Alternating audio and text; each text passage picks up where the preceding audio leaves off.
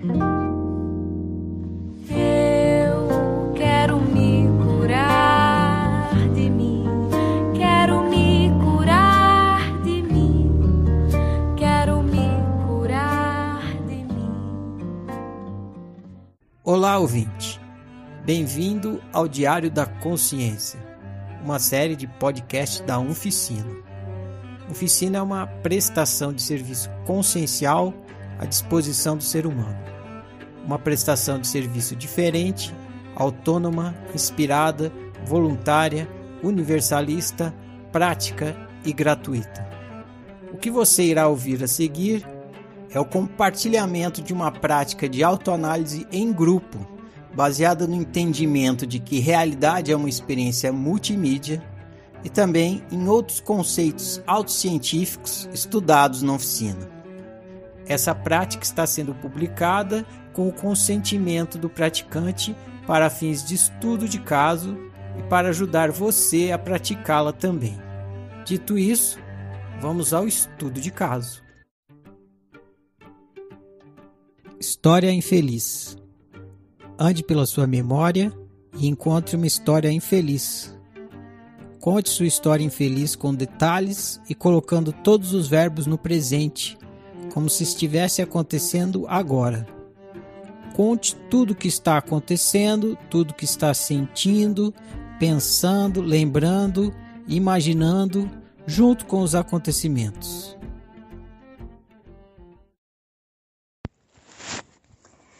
Eu tenho entre dois e três anos.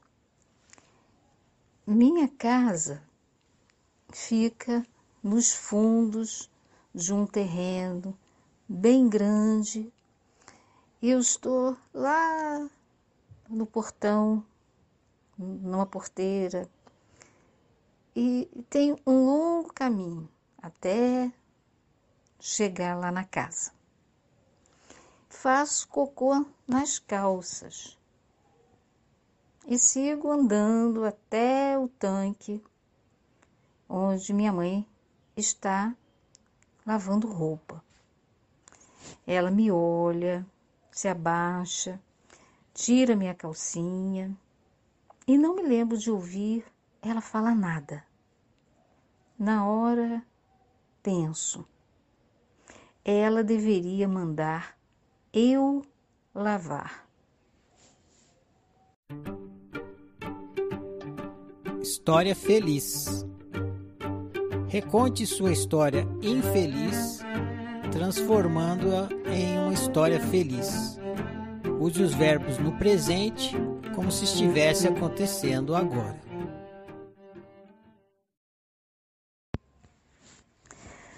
Tenho entre dois e três anos minha casa fica nos fundos de um terreno bem grande e eu estou lá na porteira e tenho um longo caminho até a casa.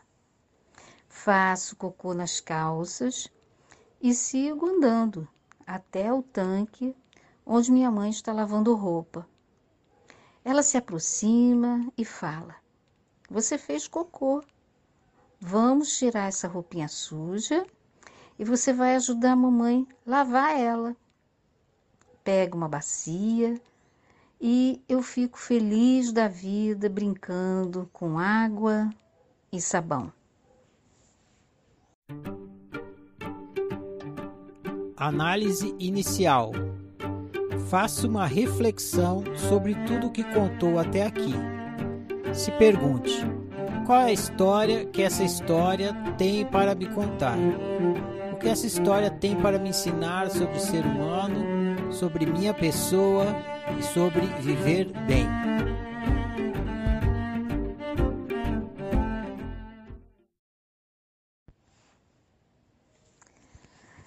Bem, que essa história tem para me contar?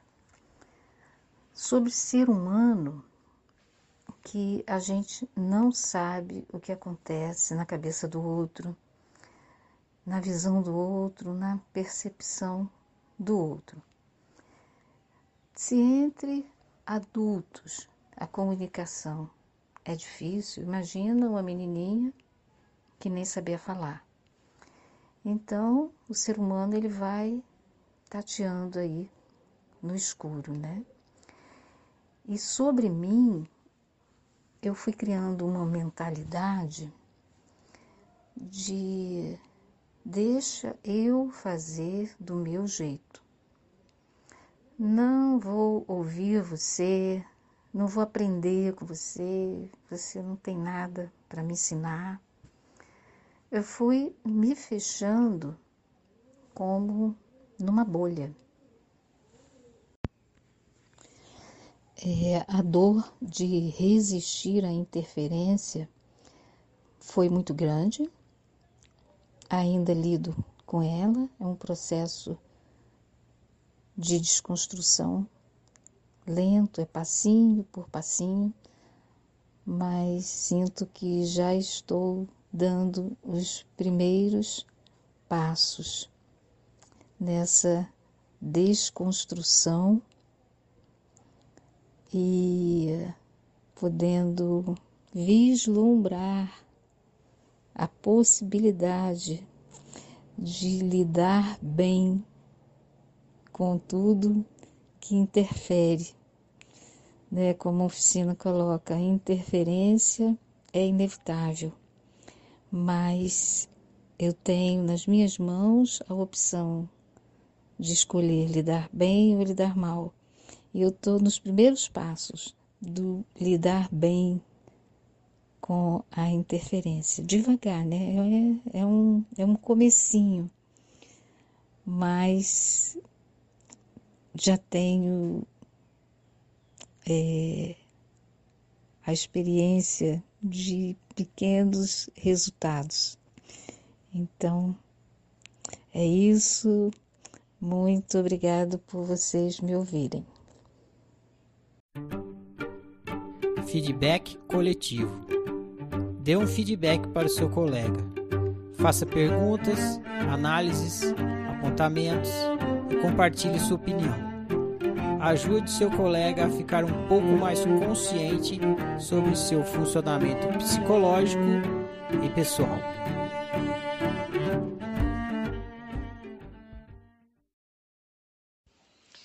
Olá, pessoa. Vou te dar meu feedback dessa tua cena que, a meu ver, mostra um pouco aí já da, da personalidade que você teria ao longo da tua experiência, porque eu vi muitos pontos ali na tua linha do tempo que tem a ver com essa com essa menininha assim é, tão autorresponsável, né? Tão com esse senso de responsabilidade, né? É, ela não deveria tirar e lavar para mim, ela deveria mandar eu lavar, porque eu sou responsável, né? Dá, dá a entender que tinha isso ali já, naquela menininha tão pequena. Eu sou responsável pelo cocô que eu faço, pelas merdas que eu faço, eu sou responsável. Então, portanto, eu deveria lavar, né? Parece que tem algo nesse sentido. E ao mesmo tempo o desejo de que a sua mãe é, aceita a ajuda, né? Vamos lavar junto, vamos, né? Sabe essa coisa de vamos fazer junto, vamos viver numa nessa nessa coisa mais harmônica, né? Não só um fazendo, sobrecarregando apenas um, mas os dois fazendo e a coisa fluindo ali com mais facilidade. Então, a meu ver, a tua busca nessa cena é por isso, né? Essa abertura para aceitar a ajuda do outro e, e para não é, se sobrecarregar tanto por conta de não aceitar. Então, eu, eu quero, eu, eu não eu, eu vou fazer, eu vou, eu não tenho abertura para te ouvir, você não tem nada para me ensinar, né? Então vou fazer do meu jeito, né? Você, você fala na tua análise, vou fazer do meu jeito. Eu tenho um jeito e é só esse e eu não tenho abertura pro, né? Pro outro jeito do outro da outra pessoa. Então eu fiquei pensando, né? Fiquei matutando assim, por que que você tem essa dificuldade? E aí eu vou te sugerir investigar é, no sentido de de estratégia, né? É, me parece que você desenvolveu ao longo da tua, da tua experiência essa estratégia para ganhar. Eu acho que está tudo ali na dimensão física, né? O fazer. Então você faz pelo outro porque você quer ganhar alguma coisa, né? Você e ao mesmo tempo pode ser medo, né? O medo de se sentir inútil, o medo de se sentir incapaz. Então você se esforça, esforça para ser útil, esforça para se sentir capaz, né, para ter capacidade e é, com essa com essa roupagem, com essa com esse disfarce de que eu gosto do meu jeito, né? Acaba, é uma estratégia que você usa, né? Para mim tem que ser do meu jeito, e se for do jeito do outro eu não, não gosto, né? É, mas no fundo, no fundo, você está se sobrecarregando e no fundo você faz isso para ganhar o afeto do outro, para ganhar o elogio do outro, para ter o outro na tua mão, né? De certa forma, a gente faz isso, né? Eu me vejo muito, muito na tua, assim, nessa situação também de querer fazer as coisas do meu jeito, de não ter paciência, né? Não tem paciência com com que o outro, o jeito que o outro vai fazer. Então, falando, não, eu prefiro pegar e fazer. Mas a gente acaba é, usando isso para se enganar, né? Eu, eu me engano falando que é, é assim, eu me sinto melhor assim, mas no fundo não é. No fundo a gente quer ganhar, quer ganhar o tapinha nas costas, quer se sentir né, importante, capaz, né, útil. Eu acho que essa tua cena tem muito a ver com a utilidade. Eu acho que você atrelou valor em fazer para eu me sentir, não me sentir um lixo, eu preciso estar tá fazendo as coisas, fazendo para o outro. Para eu me sentir valorosa, eu preciso estar tá fazendo as coisas. Então, sempre é no fazer. Eu acho que toda a tua investigação tem que ser nesse sentido, né?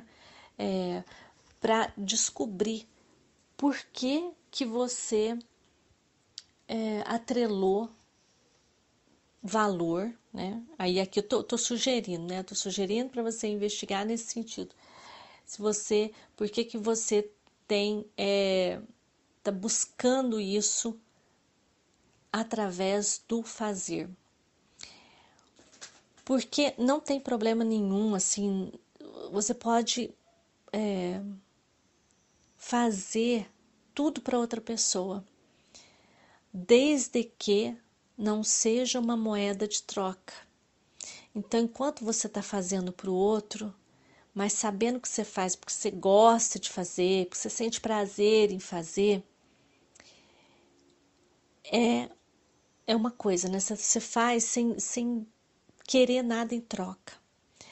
Mas, se você faz é, com essa busca de se sentir melhor, de se sentir mais valorizado pelo outro, então significa que você está usando como estratégia esse fazer. Eu acho ali que no caso da tua mãe, eu lembro um pouco de você contar dela, ela era uma pessoa extremamente independente. Então, eu acho que esse traço da tua personalidade tem muito a ver com ela, assim, por você ter visto a forma, aprendeu com ela a forma dela ser. Mas só que você não é ela, né? Você não precisa continuar agindo como ela. e, e por conta disso também você você associou, né?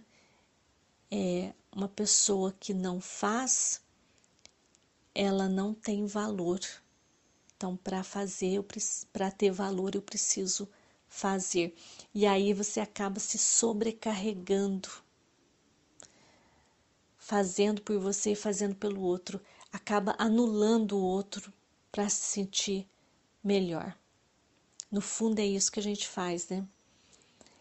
Porque quando eu não permito que o outro faça, é, eu é como se eu dissesse para ele: você não tem capacidade de fazer, deixa eu fazer para você porque você não tem.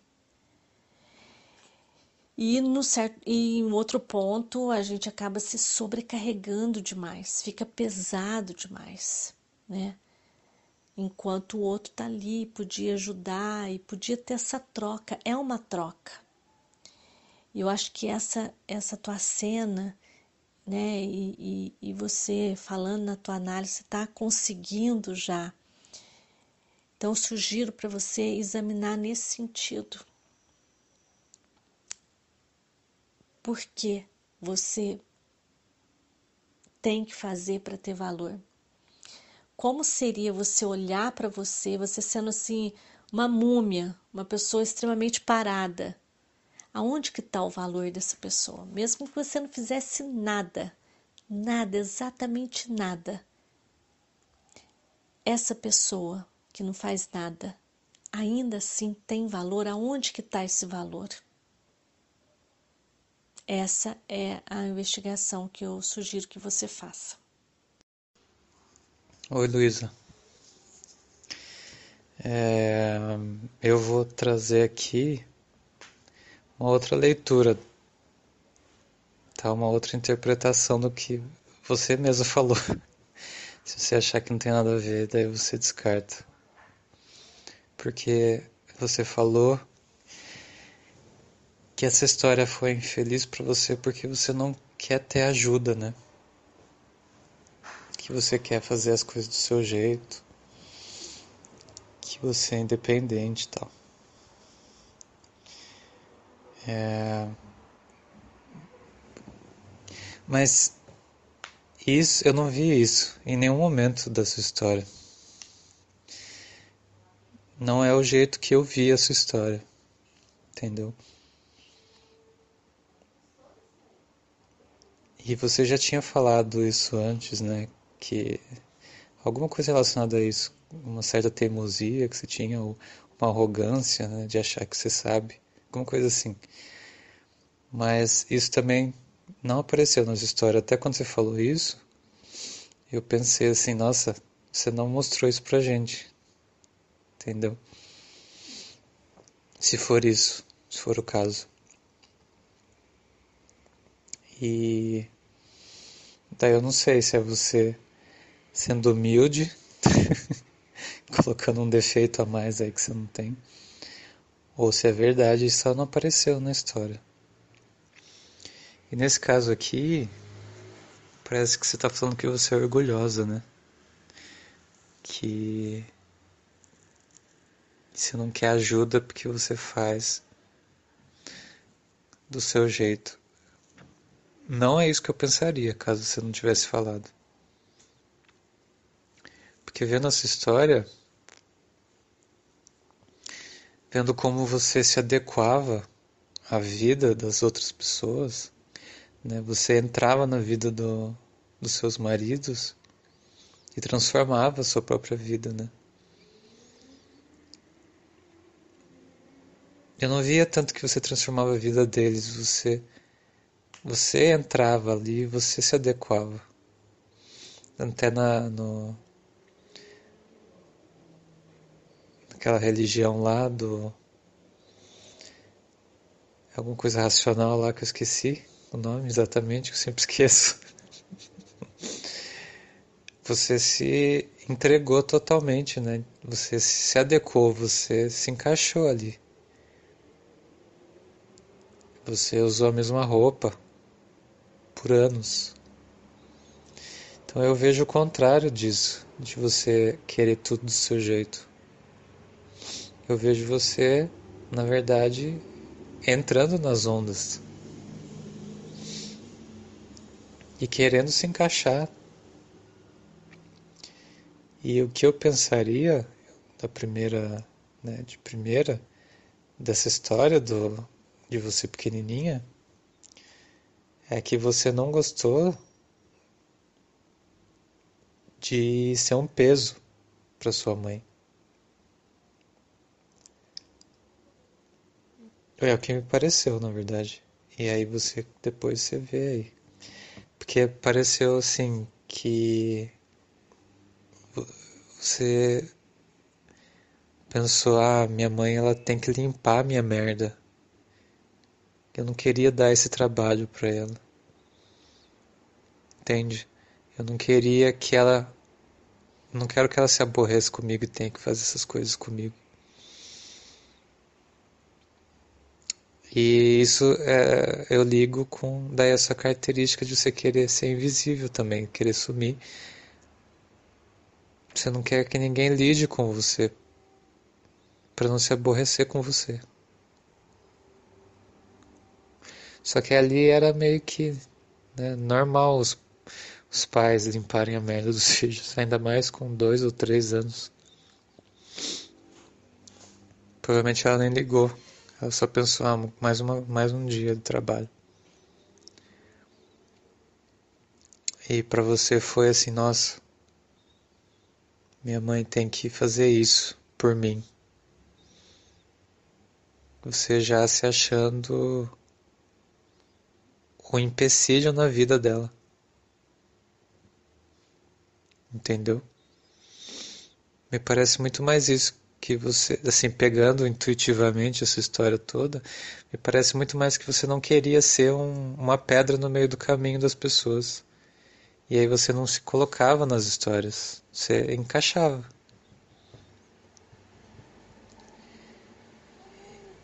E você não queria dar trabalho. Me parece muito mais isso do que a outra coisa que você falou, entendeu? Eu acho que encaixa muito mais com toda a história. Mas aí você você vê, você vê aí se faz sentido. Agora a questão é como que você já tinha essa noção, né? E por que você já tinha essa noção tão cedo? Não sei se você tem memórias ainda mais antigas do que essa para você poder identificar. Até se for o caso do que você falou, né? Dessa vontade de fazer tudo do seu jeito, por que que por que que você tinha isso já, né? E, e, e se for isso, que, que a sua mãe estava fazendo que estava errado? Tipo, como que ela estava limpando sua fralda que estava errada? Não, você queria então que fosse você, porque você não gosta que ninguém encoste na sua fralda, na sua merda. Qual o problema da interferência? Você pode se perguntar isso também. Né? Se for a minha hipótese, o problema é que a pessoa vai te ver e pode se aborrecer porque você está incomodando ela na sua cabeça, né? Você não quer que ela tenha que sair do caminho dela para cuidar de você porque você vai achar que você está incomodando.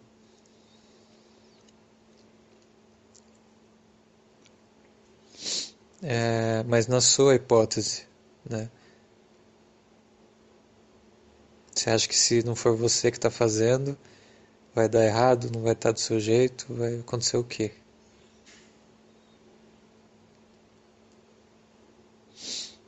É... é isso aí que eu vou deixar para você, ok? Até mais. Boa noite, Luísa. Tudo bom? É, passando agora para deixar meu feedback, antes tarde do que nunca.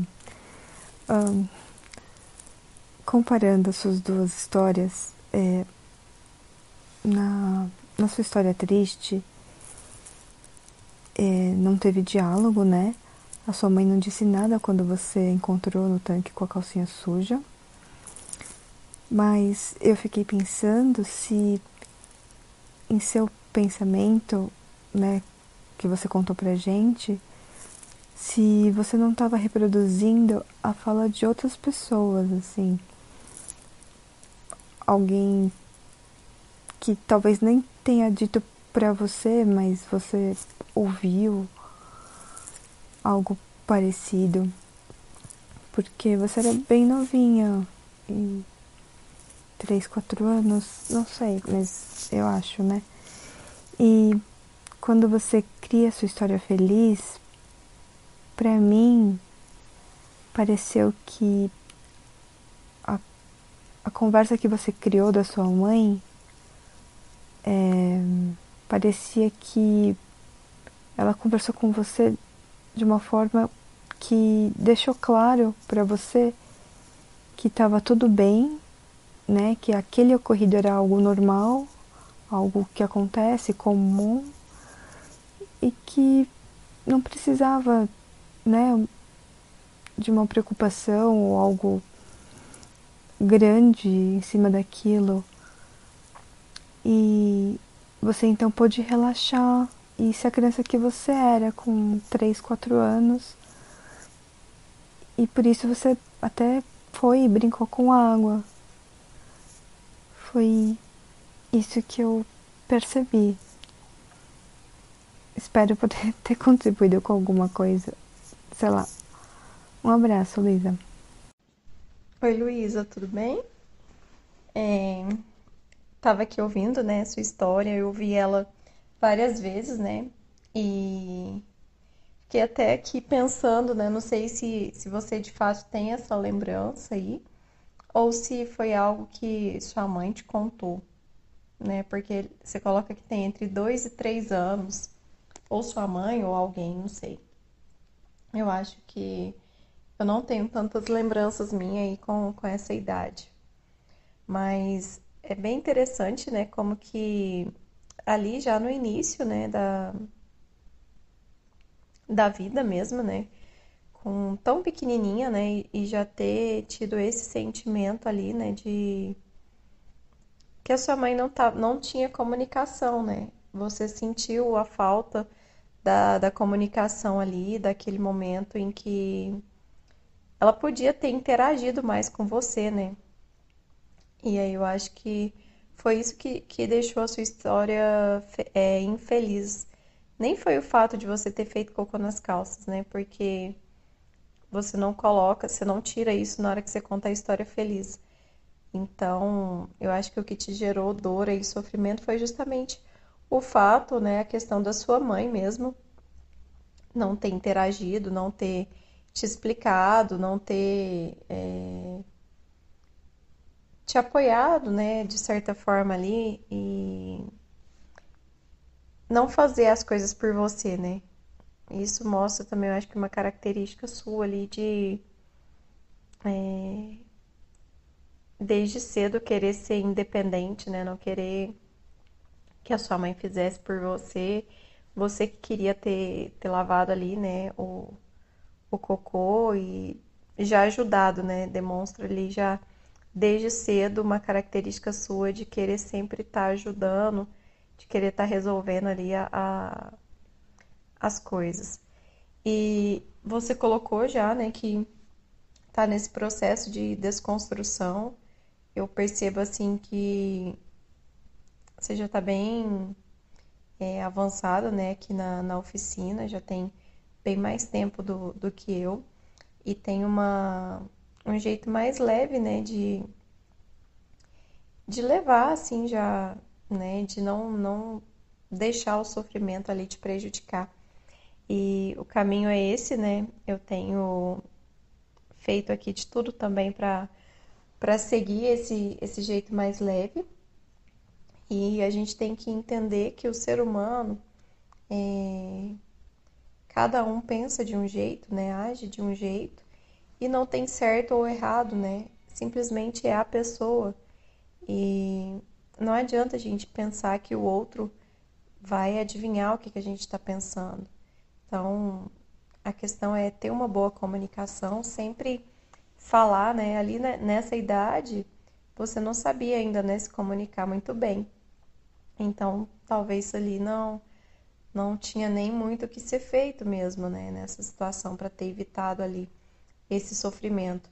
Mas essa história ela ensina que já, né, na, na nesse momento que nós estamos aqui fazendo o ciclo, né, de, de estudo e já estamos aqui na prática, né, que a gente tem que comunicar, a gente tem que falar o que, que a gente pensa, o que, que a gente acha, se o outro fez algo que nos deixou magoado, né, a gente tem que chegar nele e falar, olha, isso que você fez não me agradou, né, e parar de reter as coisas, né, parar de guardar tudo para nós, porque com certeza, né, não sei se você teve a oportunidade de falar para sua mãe, né, sobre essa questão em algum momento, né, de que isso te gerou um certo sofrimento, mas na maioria das vezes o que acontece é que a gente guarda, né, aquele momento ali de dor. Não sei, acho que por medo de magoar o outro, a gente não fala que ele magoou a gente, né? E engraçado, se ele nos magoou, por que, que a gente não pode falar, né? É um, um altruísmo submisso fora do normal. A gente tem medo de falar por magoar, sendo que ele mesmo já nos magoou. Então, é isso, né? E assim, gratidão pela sua história. É... Eu fiquei pensando que tem uma história bem parecida aqui que na verdade, eu não tenho lembrança dela, mas eu já ouvi minha mãe falando várias vezes. Depois até eu posso trazer aqui também para a gente poder analisar junto. E vamos aí, né? Vamos, vamos continuar estudando e aperfeiçoando para juntos aí a gente estar tá cada dia melhor. Um abraço e gratidão. Eu do passado. Reconte a mesma história infeliz que contou no passo 1, mas reconte colocando o sujeito na terceira pessoa, substituindo o pronome eu pelo seu nome ou por um apelido representativo do seu sofrimento.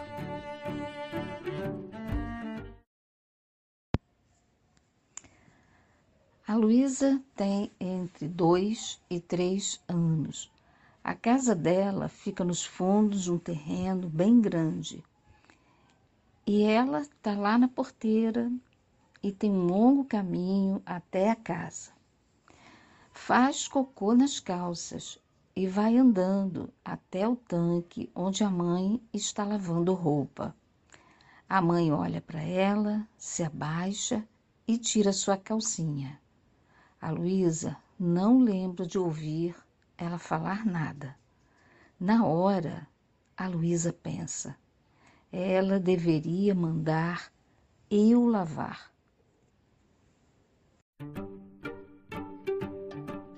Eu do futuro. Entre no túnel do tempo e volte até o momento em que termina a história infeliz. Converse com você do passado e explique para ele tudo que ele não tinha como saber no passado e que por isso sofreu tanto. Transmita para você do passado toda a lucidez que você do futuro adquiriu e tem atualmente sobre o que é ser humano e sobre como lidar bem com aquele tipo de situação e outras situações similares que você do passado viverá no futuro.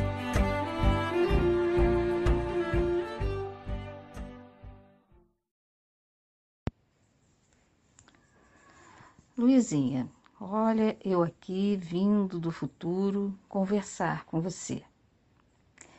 Era um fardo muito pesado para tua mãe cuidar da casa e de vocês. Perceber dessa forma gerou em você o desejo de ajudar, de colaborar com ela mas ela não percebia nem a ajuda do teu pai. Imagina a tua. E você foi tentando, como criança, depois como adolescente, esse contato, essa interação com a tua mãe através do fazer, que para você era o único foco de interesse dela. Mas a tua luta foi inglória. Você nunca teve uma palavra de aprovação ou de elogio a nada que você fizesse. Esse teu desejo de ser incluída, vista, aceita, percebida, valorizada, validada, foi gerando dores e desapontamentos ao longo da vida. Mas olha eu aqui, Luizinha. Vivinha da Silva Xavier, vivendo e aprendendo, nem sempre ganhando, nem sempre perdendo, mas aprendendo a jogar. Então, menina, eu espero servir de inspiração para você. As dores, os sofrimentos me fortalecem e me mostram o meu valor e o meu poder. Tamo junto. É nós.